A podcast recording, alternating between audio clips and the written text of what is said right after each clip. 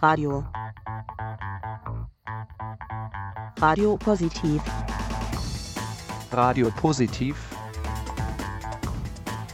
Radio Positiv. Radio Positive. Radio Positiv. Ein Projekt der EZ-Hilfe Wien. Auf Orange 94.0. Und im Kabel auf 92,7. Herzlich willkommen bei einem Radio Positiv Spezial zu einer ungewohnten Sendezeit am Mittwochabend um 21 Uhr. Am Mikrofon begrüßt euch Peter Sub. Warum sind wir an diesem Sendeplatz und warum ein Radio Positiv Spezial? Nun, alle Hörerinnen, die Orange 94.0 auch schon während des heutigen Tages gehört haben, haben in diversen anderen Sendungen bereits mitbekommen, dass der heutige Tag der Weltradiotag 2019 ist. February 13th, it's World Radio Day. Through FM, longwave, digital, or the internet. Radio hands you the mic, gives you the floor, listens to you. Radio, your anonymous access to verified information. On the 13th of February, let's celebrate radio together with UNESCO. Der Weltradiotag fand 2012 zum ersten Mal statt.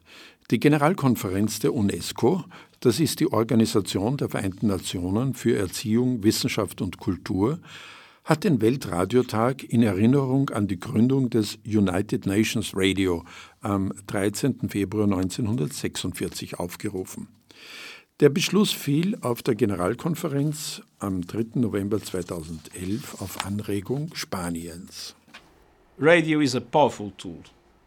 Even in today's world of digital communications, radio reaches more people than any other media platform. It conveys vital information and raises awareness on important issues. And it is a personal, interactive platform where people can air their views, concerns, and grievances. Radio can create a community. For the United Nations, especially our peacekeeping operations, radio is a vital way of informing, reuniting, and empowering people affected by war. On this World Radio Day, let us recognize the power of radio to promote dialogue, tolerance, and peace. Thank you. Das war das Grußwort des Generalsekretärs der UNO, Antonio Guterres. Am Ende seines Grußwortes haben wir auch das Motto des Weltradiotags 2019 gehört. Dialog, Toleranz und Frieden. Dialog, Toleranz und Frieden. Was mag hinter diesem Motto stecken? Das wollen wir aus der Sicht von Radio Positiv herausfinden, unter anderem auch am Beispiel vom Leben mit HIV. Dazu haben wir eine Expertin bei uns im Studio, Jeta Exi. Herzlich willkommen. Guten Abend. Frau Exi, Sie sind Sozialpädagogin, Sexualpädagogin, interkulturelle Sexualpädagogin, beschäftigen sich aber auch mit Migration und Integrationmanagement. Frau Exe, wann ist es leicht, mit anderen Menschen zu sprechen und wann wird es kompliziert? Das ist eine gute Frage. Ähm, wenn wir keine Angst haben, mit dem Thema uns zu konfrontieren oder wenn es ein einfaches Thema ist, ist es leicht, mit Menschen zu sprechen. Wenn wir aber aufgeregt sind oder vielleicht eine große Erwartungshaltung haben, beziehungsweise eine unbekannte Situation oder einen unbekannten Menschen vor uns haben, dann kann es durchaus schwierig werden. Unbekannte Situationen oder unbekannte Menschen, das äh, kommt heute besonders auch im Bereich der Social Medias vor, im Internet. Mhm. Ja, gerade heute ist es gang und gäbe, dass wir alle Dialoge miteinander führen, also scheinbar miteinander führen im Netz, weil wir alle die Möglichkeit haben, uns in einer breiten Masse verständlich zu machen und Kommunikation zu führen. Dabei haben wir aber wenig gelernt, wie wir wirklich wertschätzend miteinander reden können. Es ist eine Herausforderung mit so vielen unterschiedlichen Interessen, Meinungen und auch äh, konfliktbeladenen Situationen oder Darstellungen umzugehen, ohne dabei ausfällig vielleicht zu werden oder auch ohne dabei Hass zu verbreiten, ohne dabei seine eigene Meinung anderen aufzudrücken. Gerade online ist es nicht so einfach, dass wir genau, dass wir uns miteinander so verhalten oder so miteinander sprechen, wie wir es auch tun würden, wenn wir uns gegenüber sitzen. Und selbst dann ist es schwierig, weil wir auch da sehr oft wenig kompetent sind, mit Herausforderungen umzugehen. Ist es nicht so, äh, dass ich zunächst einmal von natürlicherweise von mir selbst ausgehe, von meinen persönlichen Erfahrungen ausgehe, von meinem Umfeld ausgehe? Ja, generell ist es so, weil der Mensch ja nur das kennt, was er gelernt hat und das, was er erfahren hat, aus dem heraus, aus seiner eigenen Erfahrung heraus kann er sich bewegen oder kann er auch seine Meinung bilden. Wenn wir etwas Neues oder ganz Fremdes sehen und hören, kann das zuerst einmal verunsichernd sein. Beziehungsweise gibt es ja auch Menschen oder wir alle kennen das, es gibt Bereiche oder Meinungen, da sind wir sehr starr und da sind wir irrsinnig, ähm, da wollen wir nicht von unserer Meinung abrücken. Theoretisch ist das der Fall, wenn wir extreme Meinungen haben, also dort bemerkt man das zumindest stärker. Das heißt, Social Skills wären jetzt, wenn wir mit extremen Meinungen so umgehen, dass wir sie stehen lassen können oder mit einer faktenbasierten und unaufgeregten Argumentationskette und Argumentationsbasis miteinander in den Dialog kommen. Das heißt, Dialog wäre auf diese Weise konstruktiv und auf diese Weise könnten wir uns gegenseitig bereichern. Das ist aber leider gesamtgesellschaftlich sehr schwierig, weil es eben sehr, sehr wenige Menschen gibt, die auch wirklich professionelle oder kompetente Kommunikationsskills gelernt haben.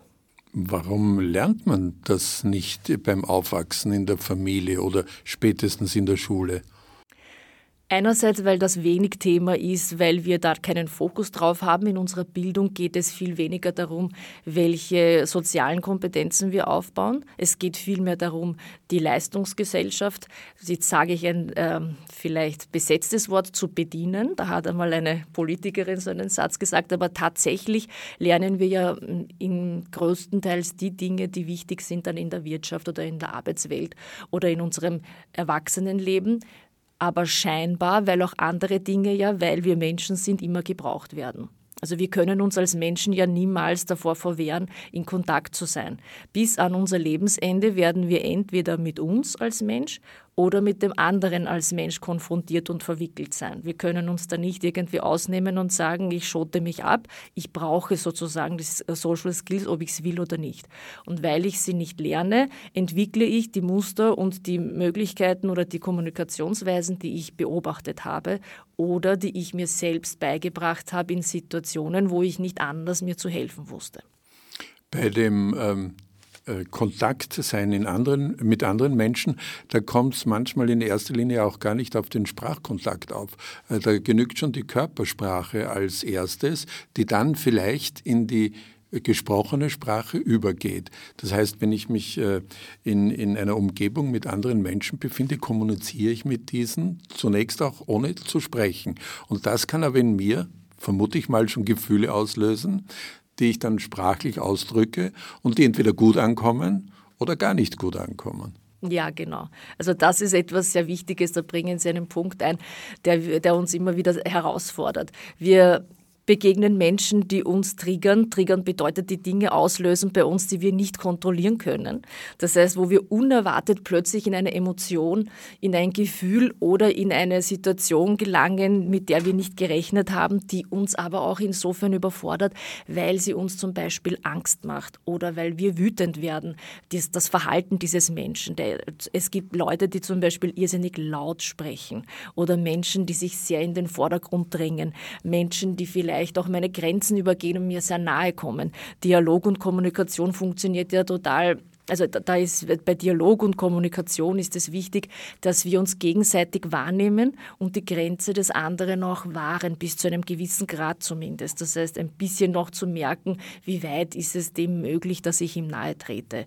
Wenn ich aber diese, das Gefühl und Gespür dafür nicht habe und Menschen übergehe, weil das immer meine Strategie war und der andere damit aber sehr schlecht umgehen kann, kann es sein, dass ich bei dem ein Verhalten auslöse oder auch eine Aversion, einfach eine Abneigung Beziehung, wo der andere vielleicht zuerst gar nicht weiß, warum. Der sagt, ich kann den nicht leiden, obwohl er ihn überhaupt nicht kennt. Aber sein Verhalten, sein Gehabe und das gesamte Bild dass der von sich präsentiert, lösen irgendetwas in, in der eigenen Person aus, dass man aber erst erforschen muss, um zu verstehen, warum diese Reaktion kommt. Und viele von uns gehen, nehmen sich diese Zeit nicht. Niemand geht jetzt in sich in einer Kommunikation, wo er sich angegriffen fühlt und sagt, ähm, warum bin ich jetzt eigentlich so grantig oder wieso kommt Wut in mir hoch. Wenn wir das machen würden, könnten wir es eventuell verstehen. Also da braucht man natürlich trotzdem auch eine gewisse Reife und Erfahrungswerte, um da wirklich sich selbst zu reflektieren. Aber es würde schon helfen, einen Schritt zurückzugehen auszuatmen, bevor wir dann wirklich nach vorne und in die Konfrontation uns begeben. Da steckt auch ein bisschen drinnen, dass man auch Zeit braucht. Jetzt nicht unendlich lang Zeit, aber Sie haben gerade gesagt, in einen Augenblick äh, sich zurücknehmen. Äh, steht dem nicht auch heute entgegen, dass wir uns für alles so wenig Zeit nehmen? Ja, absolut. Das ist leider, glaube ich, ein bisschen der Hauptgrund für unsere Kommunikationsprobleme an sich. Also wenn wir in den Dialog gehen wollen und uns die Zeit überhaupt nicht nehmen, uns selber, unsere Reaktionen, aber auch den, das Gegenüber zu verstehen, entstehen genau diese Missverständnisse, die bis hin zu wirklichem Hass und Ablehnung und totaler Kommunikations, totalem Kommunikationschaos führen können. Wir sehen das sehr, sehr gut in den sozialen Medien, wo wir schon am Anfang gesprochen haben, wo wir uns gegenseitig aufs Übelste beschimpfen können. Dabei ist vielleicht, wenn wir es auf einer Art, wenn wir uns woanders begegnet wären und wenn wir uns die Zeit genommen hätten, dem anderen zuzuhören, wäre es soweit möglicherweise gar nicht erst gekommen. Äh, was gibt es denn noch für äh, Situationen oder Hintergründe, äh, die äh, den Dialog schwierig machen. Wir haben vorhin von Angst auch gesprochen. Äh, ist, ist Angst nicht ähm, aus zwei Sichten zu sehen oder aus mehreren sogar? Angst ist doch auch eine Vorkehrung der Natur, äh, dass ich etwas Fremdes äh, nicht ungeprüft äh, eingehe, sage ich jetzt einmal. Ähm, und ähm, äh, das äh, wäre zunächst nichts Schlechtes. Aber ich muss diese Angst doch auch überwinden, um im sozialen Dialog kommen zu können. Angst ist grundsätzlich ein Gefühl, das in uns allen vorherrscht, also das in uns allen vorhanden ist. Da haben Sie absolut recht. Also Grundängste hat der Mensch von Geburt an vermutlich. Aber wir können natürlich mutiger sein oder ein bisschen weniger mutig, um auf Fremde zuzugehen. Das Wichtige dabei ist allerdings, dass wir vorsichtig bleiben mit uns selbst wenn ich mich in eine Situation begebe, die ich nicht abschätzen kann, dann ist es ja tatsächlich wichtig, dass ich vorsichtig bin und Angst habe und mich zurücknehme. Dementsprechend kann ich aber auch mit gewissen Dingen die Angst so weit wie möglich abgrenzen. Das heißt, ich kann mich in einer Situation zum Beispiel äh, ich kann mit anderen Menschen wohin gehen, damit ich nicht alleine bin. Ich kann wenig von mir preisgeben, damit man nicht, damit ich nicht die Angriffsfläche biete, überhaupt einmal eine Gegenreaktion zu bekommen, die ich nicht handeln könnte. Weiters ist es auch wichtig, dass ich mir dessen bewusst bin, dass nicht jeder Mensch die Möglichkeit hat, mit seinen eigenen Emotionen umzu also konstruktiv umzugehen. Das heißt, auch ich und meine Reaktion oder meine Persönlichkeit kann etwas auslösen im anderen. Und da vorsichtig zu sein, ist natürlich sehr, sehr wichtig. Aber wenn ich äh, diesen Menschen zuhöre und wenn ich, das, wenn ich ihm das Gefühl gebe, dass eine, ein grundsätzliches Interesse oder eine Aufmerksamkeit vorhanden ist, da habe ich schon die halbe Miete normalerweise. Es gibt natürlich Personen, die wirklich völlig außer sich sind, nur werde ich selten vielleicht in die Situation kommen, mit denen in den Dialog gehen zu müssen, außer beruflich. Ich muss das natürlich sehr häufig machen. Ich habe oft mit Menschen zu tun, die zum Beispiel zwangsweise ihre Kinder äh, bei uns haben, weil sie aus unterschiedlichen Gründen abgenommen wurden. Diese Menschen sind nicht allzu willens, teilweise mit uns zu sprechen, weil sie gekränkt sind, weil sie verletzt sind, weil sie das Gefühl haben, dass das Jugendamt oder dass, dass, dass die Kinder- und Jugendhilfe die Familie auseinandergerissen hat. Und die große Herausforderung ist dann, diesen Menschen das Gefühl zu geben, dass wir sie mit dieser Angst, die sie haben und auch mit der Reaktion, die sie zeigen, ernst nehmen, dass wir das nicht abwerten und dass es eine menschliche und auch menschlich normale Art ist, sich zu verhalten. Das heißt, wenn ich einen Menschen abwerte in seiner Wut, in seinem überbordenden emotionalen Zustand, dann kann auch das, diese Abwertung und dieses äh, diskriminierend erlebt werden. Und dieses Drüberstellen über den anderen, und das ist sehr, sehr häufig ein Grund im Dialog, warum wir uns schlecht fühlen und nicht miteinander kommunizieren können. Also dieses Gefühl von oben herab behandelt zu werden, kann natürlich dann auslösen, dass ich überhaupt nicht mehr bereit bin, mich zu öffnen und irgendeine, irgendeinen Konsens oder irgendeine Kooperation einzugehen. Was gibt es denn noch für Schwellen äh, in der, in der im Dialog? Ähm, gibt es Barrieren etwa durch unterschiedlichen Bildungsstand, unterschiedliche soziale Schichten? Was können Sie uns denn da sagen? Ja, also meine gebetsmühlenartig sage ich immer, dass sehr viel, also viel unserer Vorurteile gar nicht jetzt auf der, aufgrund der Herkunft, aufgrund des Geschlechtes oder anderer für uns viel typischerer Voraussetzungen äh, da sind, sondern dass unsere Ängste oder dass unsere Vorurteile sehr viel öfter aufgrund der sozialen Schicht oder aufgrund des Berufes oder anderer Voraussetzungen da sind. Das heißt, wenn ich ich fühle mich wahrscheinlich einem Menschen näher, der eher meinen, also meinen Bildungsgrad hat und der ungefähr in einer ähnlichen sozialen Konstellation lebt wie ich, der vielleicht ähnlich reich oder in seinem Wohlstand ähnlich gesittet oder also situiert ist wie ich. Und da kann ich dann sagen, selbst wenn der aus einem anderen Land ist, ganz fern, wenn seine Kultur ganz anders ist als meine. Ich gebe jetzt ein plakatives Beispiel, ein syrischer Flüchtling, der äh, Arzt ist, ist mir wahrscheinlich näher, als wenn ich jetzt in Wien zum Praterstern fahre und dort mit einem Obdachlosen, der vielleicht ungepflegt ist, der äh, stinkt, keine äh, sich gerade betrunken hat, keine freundliche Umgangsart pflegt und mir einfach viel weiter weg erscheint, als, es, als das der andere ist, da ist für mich vielleicht die Barriere noch viel größer und die Berührungsängste viel stärker als bei einem anderen Menschen, der zwar aus einem anderen Land kommt, mir möglicherweise fremder sein könnte, aber in Wirklichkeit gar nicht so weit weg ist. Und das ist etwas, was wir viel zu sehr unterschätzen. Der Bildungsgrad ist ein ganz, ganz wichtiger Punkt. Wir glauben, wenn wir schön und hochgestochen sprechen oder sehr viele äh, Bücher, die wir lesen, warum liest denn der das nicht? Der sollte das ja auch verstehen. Wir verstehen aber nicht, dass die Lebensrealität von einem anderen Menschen ganz eine andere sein kann, dass das vielleicht überhaupt kein Zugang ist, dass Lesen zum Beispiel nicht ein Zugang ist, der typisch ist in seinem Lebensweg oder in seinem Alltag oder in ihrem Alltag. Und dass dieser Mensch vielleicht sich dann diskriminiert oder nicht gehört und auch nicht gesehen und schon gar nicht verstanden fühlt, wenn ihm gesagt wird, ja, warum setzt du das denn nicht um? Wenn wir da aufs Beispiel HIV kommen, da haben wir zum Beispiel Patientinnen und Patienten oder Menschen, die in die Beratung kommen, die sich dann häufig fragen, wie kann ich eigentlich diese Barriere überwinden, dass ich mich schlecht fühle, wenn ich beraten werde von jemandem, der meine Lebensrealität nicht versteht, der glaubt, äh, ich kann meine Medikation nicht nehmen, weil ich zu blöd bin. Es kann aber sein, dass ich zu Medikamenten eine völlig andere Haltung habe, dass ich gar nicht verstehe, was ist ein Immunsystem, wieso kann ich es mit Medikamenten stabilisieren, was ist diese Krankheit für mich. Es gibt Kulturen oder es gibt Kulturbereiche, wo man, wo zum Beispiel die Medizin nicht diesen Stellenwert hat, wie es hier in europäischen Ländern hat, wo viel mehr mit der Mystik erklärt wird, wenn körperliche Zustände äh, auftauchen, wo es heißt, dass ich einen Fluch habe oder dass ich mich schlecht verhalten habe und deswegen ist diese Erkrankung zu mir gekommen und hat meinen Körper überfallen. Also die sehen diese gesamte Realität der, der HIV-Erkrankung ganz anders. Erwarten, wir erwarten uns aber in der Beratung, dass der Mensch versteht, wenn der seine Medikamente nicht nimmt, bleibt er ansteckend und kann auch andere gefährden und natürlich auch sein eigenes Leben. Aber das ist ja das Wichtigere, ist ja auch, dass wir uns nicht nur das eigene Leben schützen, wenn wir davon betroffen sind, sondern auch, dass wir schauen, dass die Person gegenüber, dass andere Personen nicht gefährdet sind.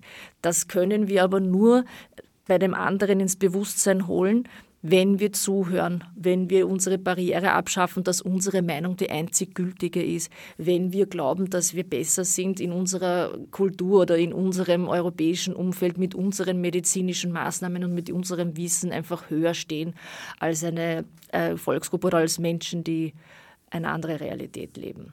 In diesem Zusammenhang ist mir natürlich auch eingefallen, als ähm, äh, in den 80er Jahren des vorigen Jahrhunderts HIV-Aids aufkam, ja. ähm, auch bei uns noch äh, teilweise von einer gerechten Strafe Gottes gesprochen mhm. wurde. Also man muss nicht immer äh, so weit weggehen, ja. um äh, solche Erscheinungen, wie Sie es gerade geschildert haben, zu finden. Äh, das kommt möglicherweise auch tagespolitisch ähm, in abgewandelter Form doch auch in unserer Gesellschaft immer wieder vor. Mhm. Ich möchte jetzt gar nicht äh, zurückgehen, die paar Jahre, als wir hier das äh, enorme Flüchtlingsproblem im eigenen Land hatten, welche Einstellungen dazu gelegentlich zu hören waren. Mhm. Und, und warum verfestigen sich dann solche persönlichen Meinungen so massiv, äh, dass eigentlich ein Dialog gar nicht möglich ist und dass ähm, eine, eine Teilung äh, jetzt äh, nicht unbedingt der Gesellschaft, sondern von Gruppen der Bevölkerung stattfindet. Kann man das nicht überwinden? Da gibt es unterschiedliche Erklärungen. Eine mögliche Erklärung ist, dass wir aufgrund unserer eigenen äh, Vergangenheit bzw. unserer eigenen Geschichte und unserer eigenen Erfahrungen diverse Umgangsformen uns so angeeignet und verfestigt haben, dass wir erst durch eine wirklich sehr aufwendige oder mitunter auch anstrengende Arbeit mit uns und an uns selbst diese Muster überwinden können würden. Das heißt, ich versuche ja in meinem Leben oder der Mensch versucht in seinem Leben, so hin, äh, erfolgreich zu sein, auf seine Art und Weise. Für den einen kann das heißen, dass er besonders reich ist, für den anderen kann es heißen, dass er besonders schön ist, für den anderen kann es heißen, dass er besonders anerkannt ist. Und es gibt unterschiedliche Formen, wie wichtig mir das ist. Das heißt, wenn ich in meiner, und das ist vielleicht klischeehaft, es ist aber so, in der, alle möglichen Verhaltensweisen, die wir haben, da wird der Grundstein in unserer Kindheit gelegt. Letztendlich ist und bleibt das so. Natürlich werden noch viele Erfahrungen aus dem Erwachsenenalter noch beeinflusst, wie wir uns, wie wir darauf reagieren oder wie wir uns ausbilden und entwickeln, aber die Grundbasis liegt dort.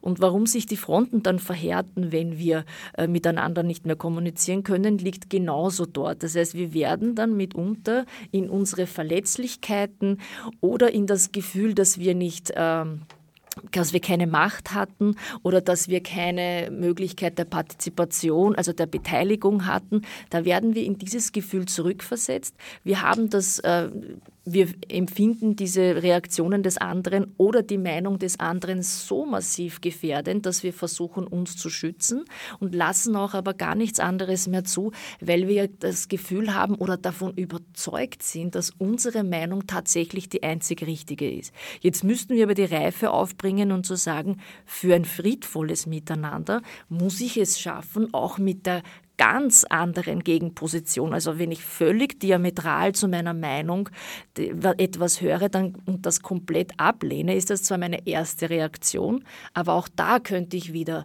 den Moment Zeit nehmen, zurückgehen und mir überlegen, was, wie kann ich diesen Menschen aber miteinander, wie kann ich mit diesen Menschen trotzdem noch einen Dialog zusammenbringen oder zumindest uns gegenseitig so weit stehen lassen, dass noch immer ein friedvolles Miteinander oder nebeneinander möglich ist. Ich muss ja nicht immer als Ziel des ein Miteinander in dem Sinn haben. Es kann auch reichen, dass ich den mit seiner Meinung stehen lasse und der mich mit meiner Meinung stehen lässt, ohne dass wir uns Hass und Ablehnung gegenseitig vorwerfen oder zuwerfen. Sagt Jetta Exi in unserer heutigen Sendung Radio Positiv Spezial anlässlich des Weltradiotags 2019 äh, mit dem Motto Dialog, Toleranz und Friede. February 13th, it's World Radio Day. Through FM, longwave, digital, or the internet. Radio hands you the mic, gives you the floor, listens to you. Radio, your anonymous access to verified information. On the 13th of February, let's celebrate radio together with UNESCO.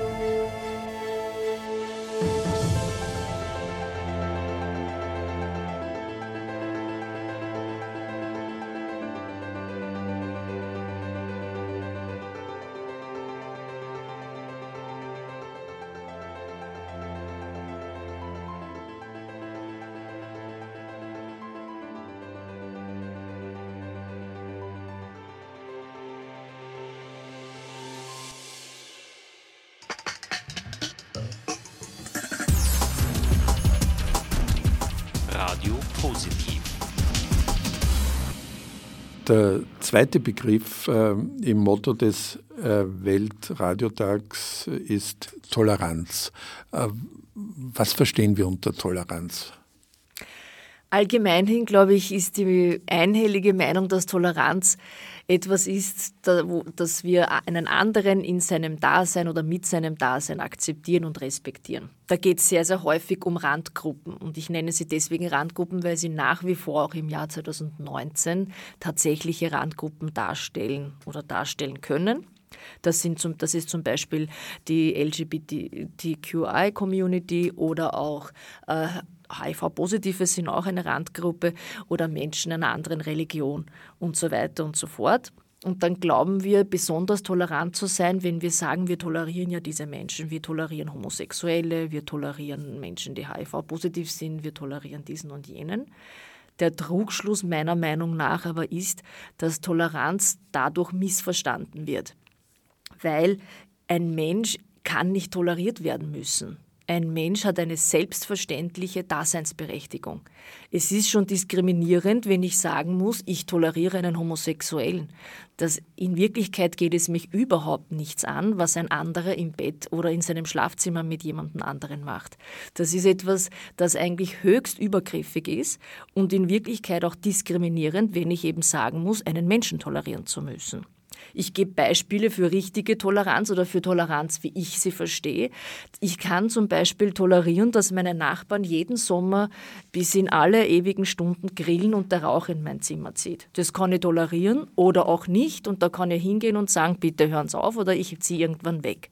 Oder ich kann tolerieren, dass gegenüber von mir ein Restaurant ist und da ist es immer laut und da liegt immer Müll herum, das kann ich tolerieren oder auch nicht.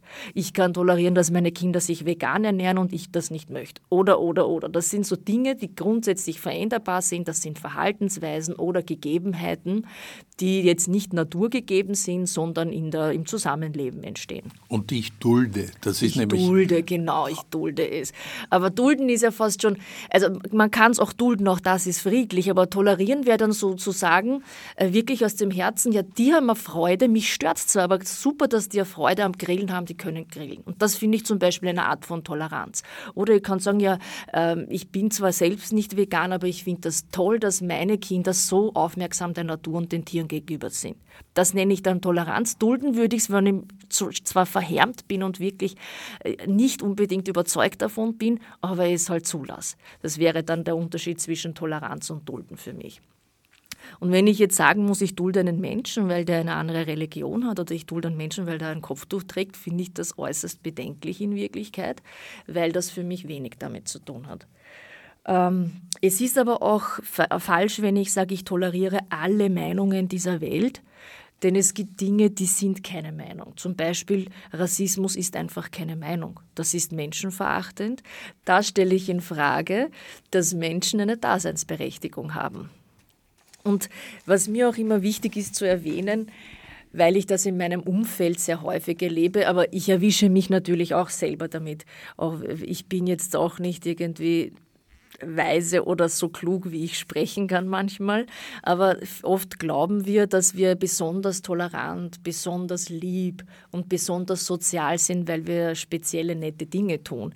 Hausnummer kenne ich irrsinnig viele Menschen, die, also in meinem Umfeld, die immer wieder ihre Kästen aussortieren und die alte Kleidung wohin bringen und direkt teilweise spenden und auch ihre alten Handys hergeben und die glauben dann, die sind besonders nett.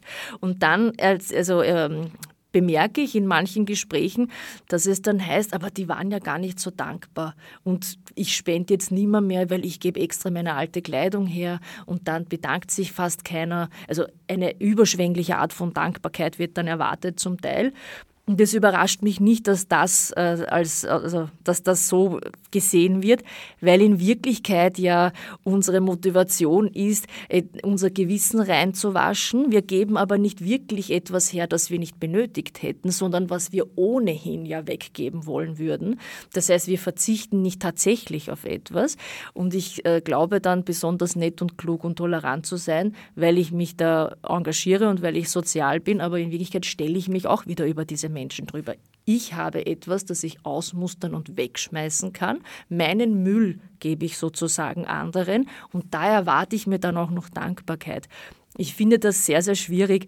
Natürlich kommen wir da nicht selber drauf, weil wir ja glauben, dass das eine altruistische, nette Eigenschaft ist von uns. Aber in Wirklichkeit ist das ja für den Menschen, der nimmt oder vielleicht nehmen muss, weil er gar keine andere Möglichkeit hat, an Dinge zu kommen, die er benötigt das ist für den Menschen ja schon eine demütigende Situation oder zumindest ein bisschen ein Gefälle. Je nachdem, wie wir uns verhalten, ist es stärker oder weniger stark.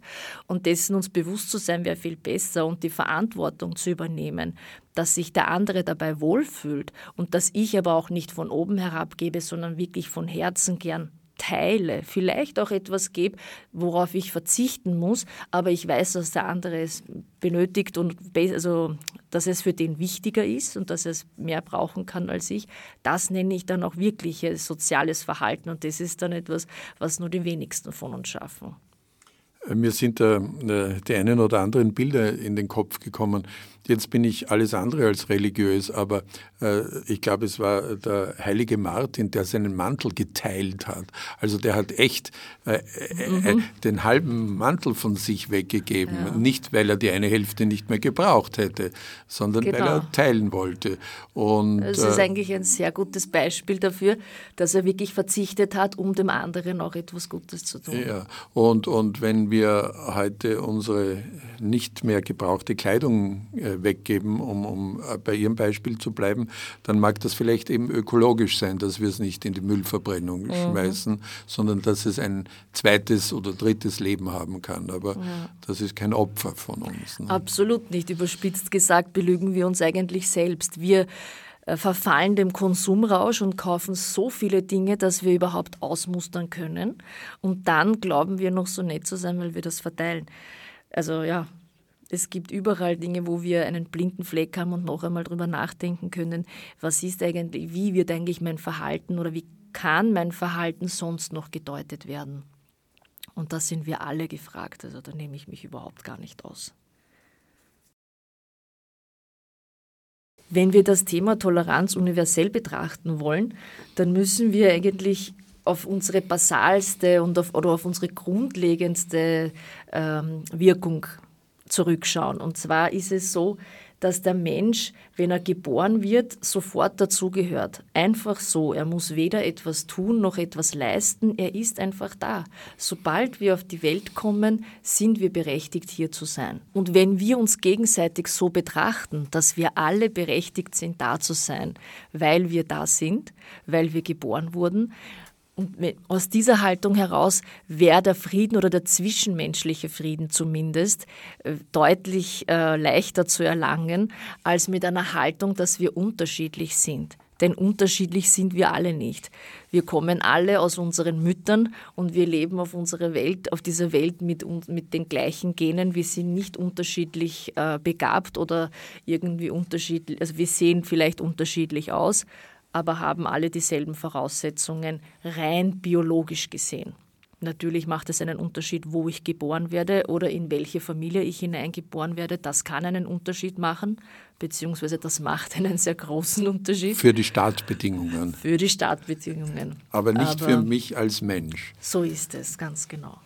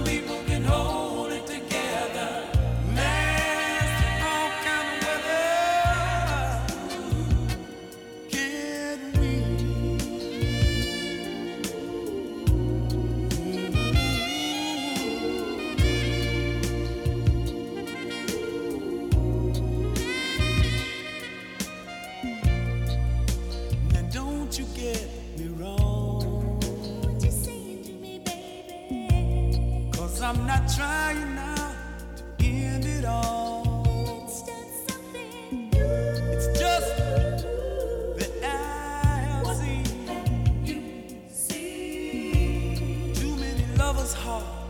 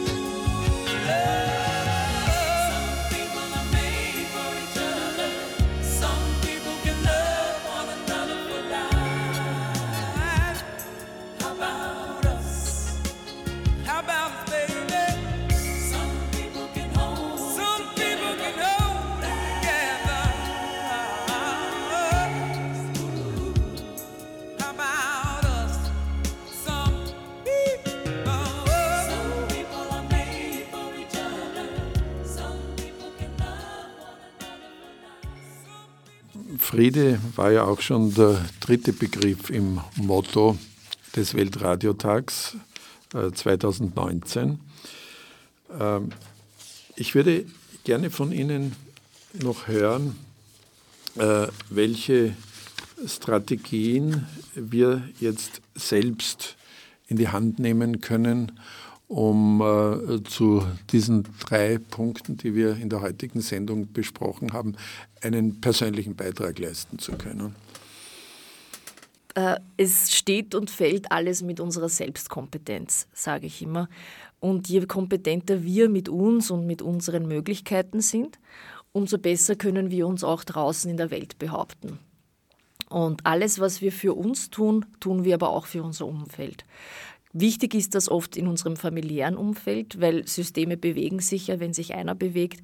Das heißt, wenn ich zum Beispiel erkenne, welche Auslöser, also Trigger, wie ich sie vorher genannt habe, welche Auslöser bei mir immer wieder dazu führen, dass ich vielleicht ausklinke oder wütend werde oder dass ich einen Menschen besonders ablehne, wenn ich da dahinter geschaut habe und das aufgearbeitet habe, dann gibt es diesen Stressmoment nicht mehr, wenn ich auf Menschen treffe, die sich wieder so verhalten. Das heißt, ich habe für mich, aber auch für diesen anderen Menschen, der sich so verhält, einen gewissen Frieden geschaffen.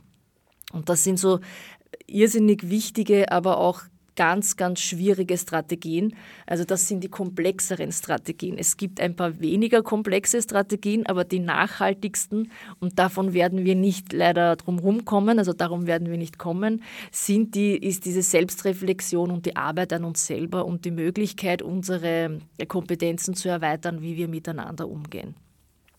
Eine Sache wäre auch, das, was wir ganz leicht machen können in einer Kommunikation oder in einer Situation, in der wir uns unwohl fühlen oder auch in einem Lebensabschnitt, in dem wir uns unwohl fühlen, dass wir annehmen, was da ist. Es ist vielleicht eine abgedroschene Phrase für viele, aber wenn wir uns bedenken, dass wir uns gegen etwas wehren, das schon da ist, das wir aber auch nicht verändern können, da stecken wir so viel Energie hinein, dass uns die Energie auf der anderen Seite fehlt, um wirklich damit umzugehen oder um unsere Lebenskonzepte umzusetzen. Manchmal kann es natürlich sein, oder da will ich nicht utopisch sprechen, dass wir in einer Lebensrealität sind, wo wir diese Möglichkeit gar nicht haben wenn wir massiv unterdrückt werden, wenn wir eingesperrt sind oder wenn wir wirklich in ganz, ganz ärmlichen Verhältnissen leben, da kann ich nicht sagen, ich verwirkliche mich jetzt selber. Also das wäre völlig unrealistisch. Es ist auch so, dass eine gewisse wirtschaftliche Sicherheit, also eine finanzielle Sicherheit muss gegeben sein, damit ich überhaupt einmal bereit bin, ähm, an mir selbst zu arbeiten.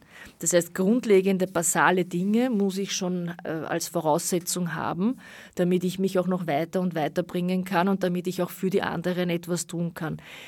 Somit sind die gefordert, die privilegiert sind, sage ich jetzt einmal.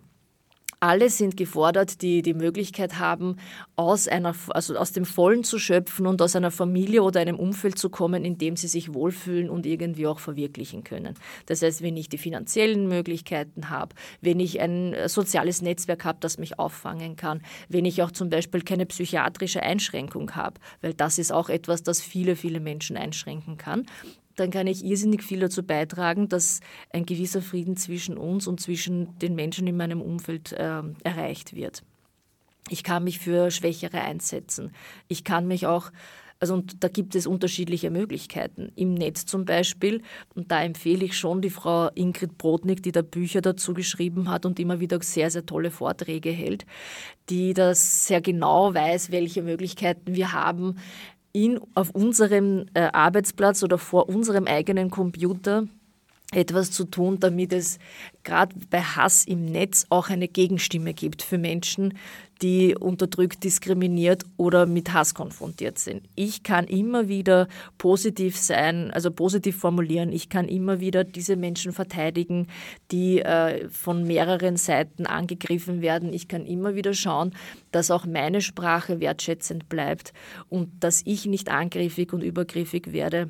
Zum Glück gibt es ja die Möglichkeit, Dinge zu löschen also heutzutage haben wir auch viele Möglichkeiten, ein bisschen uns Zeit zu nehmen und zurückzunehmen, trotzdem wir einen Schritt zu weit gegangen sind. Manches können wir natürlich nicht zurückholen, aber das ist eine Strategie, wenn, wenn es uns bewusst ist, dass wir vielleicht auch in einer ersten Emotion zu viel gesagt oder geschrieben haben, etwas zurücknehmen können. Das ist eine Größe, die wir alle haben dürfen und dann etwas äh, uns einzugestehen, da war ich im Unrecht und ich kann dieses Urteil, das ich vorher hatte, jetzt nicht mehr vertreten und dann mache ich einen Rückgang, also da gehe ich einen Schritt zurück. Das hilft uns allen. Das Eingestehen von Fehlern ist eine sehr, sehr große äh, Leistung beziehungsweise etwas Wichtiges auch in der Selbstkompetenz wenn ich mir eingestehen kann, dass ich in meinem Verhalten oder in meiner Denkweise nicht richtig gelegen bin, dass ich am Holzweg war, dann ist es wirklich etwas sehr Heilsames, wenn ich sagen kann, da bin ich jetzt wirklich nicht richtig gelegen. Aber viele Menschen, und das sollen wir auch unbedingt bedenken, können das gar nicht mehr. Sie sind so weit gegangen, dass sie einen Gesichtsverlust erleiden würden. Selbst wenn sie innerlich spüren, das stimmt überhaupt gar nicht mehr, was ich da sage oder wie ich mich verhalte, dann können sie das nicht, weil sie vielleicht viele Anhänger gefunden haben. Das ist in der Politik sehr, sehr häufig bemerkbar, dass wir merken, es kann ja nicht möglich sein, dass ein Mensch, der vernunftbegabt ist, und ich spreche das keinem einzigen Politiker ab, ich glaube, dass alle Politikerinnen und Politiker vernunftbegabt sind, wenn die dann irgendwann merken, ich bin hier, hier und dort zu weit gegangen, können sie oft gar nicht mehr zurückrudern, weil sie so eine große Anhängerschaft enttäuschen würden vielleicht, weil die rechnen ja weiterhin mit der gleichen Strategie, mit dem Hass, mit der Ausgrenzung Vernetzung. Das sind sehr, sehr einfache Strukturen, wie wir Menschen auch an uns binden können, weil wir Angst machen und denen versprechen, denen nicht gegönnt wurde, dass auch den anderen nicht gegönnt wird.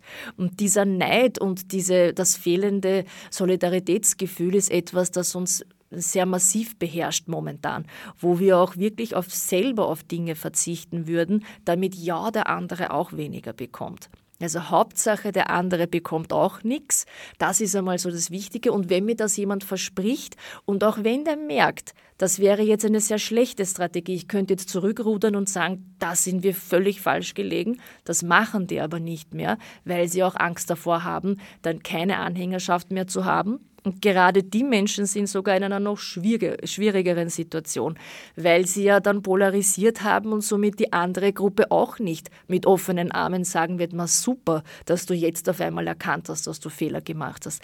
Das heißt, der ist davon betroffen, dass er sozial komplett ausgegrenzt werden könnte muss ja nicht sein, aber dieses Problem ist zum Beispiel in der Arbeit mit radikalisierten Menschen wo ich mit radikalisierten Jugendlichen zu tun habe und hatte, da ist das sehr, ein sehr wichtiger Punkt. Die, die einsichtig sind und etwas verstanden haben und sagen, heute kann ich mir das überhaupt nicht mehr vorstellen, so zu denken, die tun sich ganz schwer, sich zu integrieren in dem Umfeld, in dem bekannten Umfeld, weil sie trotzdem mit den Vorurteilen konfrontiert sind und es ihnen keiner glaubt, dass sie plötzlich anders denken.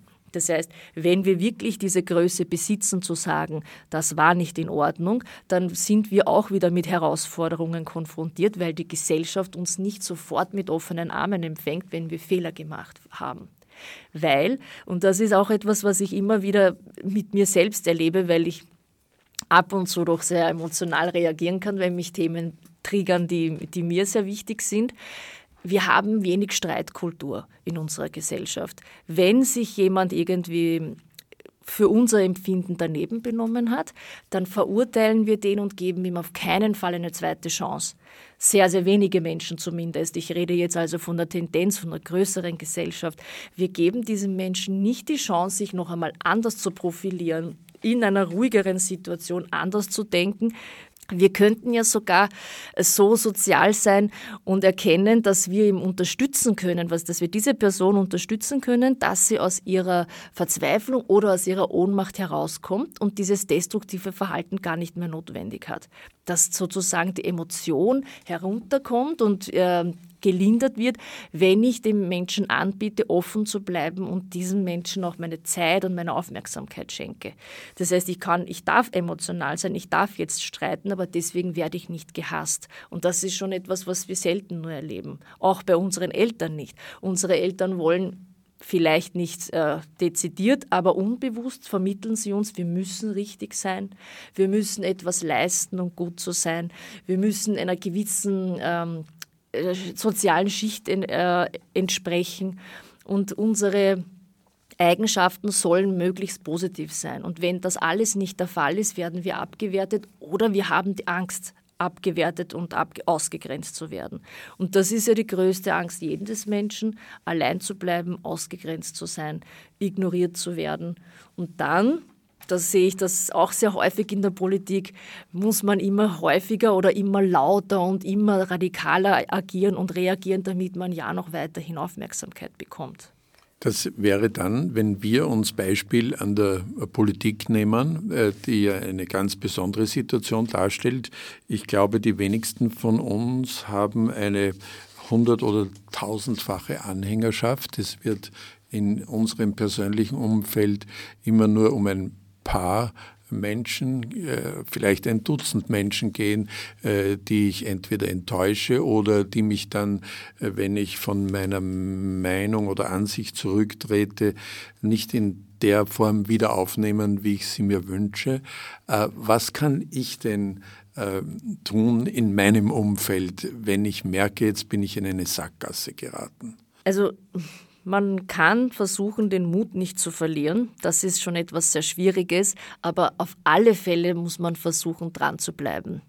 Das heißt, wenn wir jetzt den Mut haben und uns dem stellen und immer wieder beweisen, dass wir es ernst meinen und dass wir es wirklich wollen, in dieser Gesellschaft oder in unserem Umfeld integriert zu bleiben, dann können wir mit kleineren oder mit größeren Gesten und Überzeugungen unser Umfeld wieder für uns gewinnen. Das ist nicht immer leicht, ganz sicher nicht. Vor allem, äh, auch da möchte ich nicht utopisch sein, weil ich ja in einem Bereich arbeite, wo ich es immer wieder erlebe, dass Menschen dauerhaft ausgegrenzt werden. Zum Beispiel aus Familien, wo die Kinder oder die Jugendlichen nicht die Religion ausleben wollen, die sie ähm, in der Familie mitbekommen haben. Oder umgekehrt äh, Jugendliche, die eine andere Religion annehmen wollen. Also Religion ist zum Beispiel ein sehr großes Streitthema in Familien oder vielleicht auch der Anziehstil, der Freund, den ich habe oder die Freundin, die ich habe. Und das ist schon etwas, das für uns immer wieder eine Grenze oder eine Hürde sein kann, wo wir vielleicht nicht drüber kommen und trotz alledem sollten wir niemals aufgeben, auch wenn es manchmal utopisch ist, auch wenn es manchmal auch unrealistisch ist, dass wir da wirklich erfolgreich sind. Wenn wir es nicht probieren, schaffen wir es so oder so nicht. Also zu verlieren haben wir ja eh schon nichts mehr, würde ich sagen. Und daher ist es immer wieder für den Menschen wichtig, sich selbst und auch für sein Umfeld einen Frieden zu schaffen und die Unruhe aus der Welt zu schaffen, die uns ja alle miteinander nicht äh, gut tut, die uns allen miteinander nicht gut tut. Und wenn ich jetzt ein Hörer, eine Hörerin bin, die sich vielleicht äh, von dem einen oder anderen Thema betroffen fühlt, das wir heute besprechen konnten. Wo kann ich denn Tipps oder Hilfe bekommen? Das ist schon schwierig, wenn wir minderjährig sind, gibt es natürlich die kind Wiener Kinder- und Jugendhilfe. Wenn wir erwachsen sind, wird es schon etwas schwieriger, weil wir finanzielle Ressourcen brauchen werden, um uns eine Beratung oder eine Unterstützung zu holen. Beziehungsweise gibt es natürlich die klassischen Beratungsstellen. Da kann man sich zu der Antidiskriminierungsberatung bei Sarah zum Beispiel wenden. Oder man kann sich auch an die ähm, homosexuellen Beratung wenden. In Wien zum Beispiel gibt es für unterschiedliche unterschiedliche Minderheiten, Vereine oder Gruppen, die sich dieser Minderheiten und Personen annehmen. Und am besten googelt man selber sehr viel, weil man kommt auch nicht immer oder so schnell und so einfach dorthin. Aber ich möchte hier auch wenig Werbung machen, weil, es, weil die meisten Stellen ja wirklich ähm, Stellen sind, wo man was bezahlen muss, wenn man eine professionelle Beratung in Anspruch nehmen will, andere aber offen zugänglich für alle sind. Vereine sind immer ein guter Tipp. Wenn wir zum Beispiel über unseren Tellerrand hinwegsehen wollen und das Gefühl haben, dass wir uns nie mit anderen Menschen oder anderen Kulturen beschäftigt haben, aber irgendwie zu einer Community dazugehören wollen, weil wir uns ein bisschen ausgegrenzt fühlen, unabhängig davon, ob wir jetzt Inländerin, Ausländerin oder ähm, Inländer oder Ausländer sind. Da gibt es den Verein äh, Fremde werden Freunde. Den finde ich sehr toll, weil sie wirklich auch unterschiedliche Menschen ansprechen. Es gibt einen Schachabend für Leute, die halt gerne Schach spielen wollen. Es gibt Kochabende, es gibt Literaturlesungen, es gibt Kunstabende und also unterschiedlichste Angebote, wo wirklich alle miteinander etwas machen können. Vielleicht hat man anfangs noch Berührungsängste, aber man kann sich ja mal in den sozialen Netzwerken austauschen und dann äh, ein Bild sich davon machen. Ich finde es generell hilfreich, wenn wir über die sozialen Medien, diese Möglichkeit ist schon noch eine tolle, finde ich, in der heutigen Zeit, wenn wir uns über die sozialen Medien das erste Mal connecten und kennenlernen mit solchen Vereinen und äh, Gesellschaften und Gruppen. Es gibt auch geschlossene Gruppen, in die wir uns dabei, also zu denen wir beitreten können. Und dann hat man vielleicht vorher schon ein ungefähres Bild und weiß, passe ich da überhaupt hinein, passe ich da nicht hinein oder ich tausche mich ins Foren aus. Aber eben bitte immer mit dem Zusatz, dass wir friedvoll bleiben wollen und friedvoll miteinander umgehen sollten. Vielen Dank, äh, Jeta Exe, äh, dass Sie heute bei uns Gast waren in dem äh, Radio Positiv Spezial zum Weltradiotag 2019, der unter dem Motto Dialog, Toleranz und Frieden steht. Wenn Sie Fragen zum Thema unserer heutigen Sendung oder zu HIV und AIDS haben, senden Sie uns eine E-Mail an radiopositiv.aids-hilfe-wien.at oder besuchen Sie unsere Homepage www.aids.at. Die nächste Sendung von Radio Positiv gibt es bereits wieder morgen Donnerstag am angestammten Sendeplatz um 20 Uhr auf Orange 94.0. Da erzählen André und Fabian, wie sie die Stigmatisierung als ein Paar wahrnehmen, von dem der eine HIV-positiv ist und der andere nicht. Ich wünsche noch einen schönen Abend und eine gute Nacht. Auf Wiederhören sagt Peter Sub.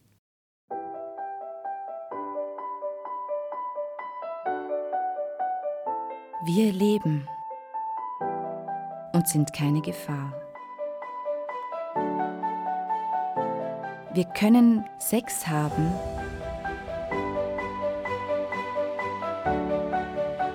Kinder bekommen und sehen, wie sie aufwachsen. Auch wir können alt werden. All das können wir. Es ist erwiesen, dass HIV-positive Menschen unter Therapie, deren Viruslast unter der Nachweisgrenze ist, HIV nicht übertragen können. Entfache auch du dein Feuer und bekämpfe Vorurteile mit Wissen.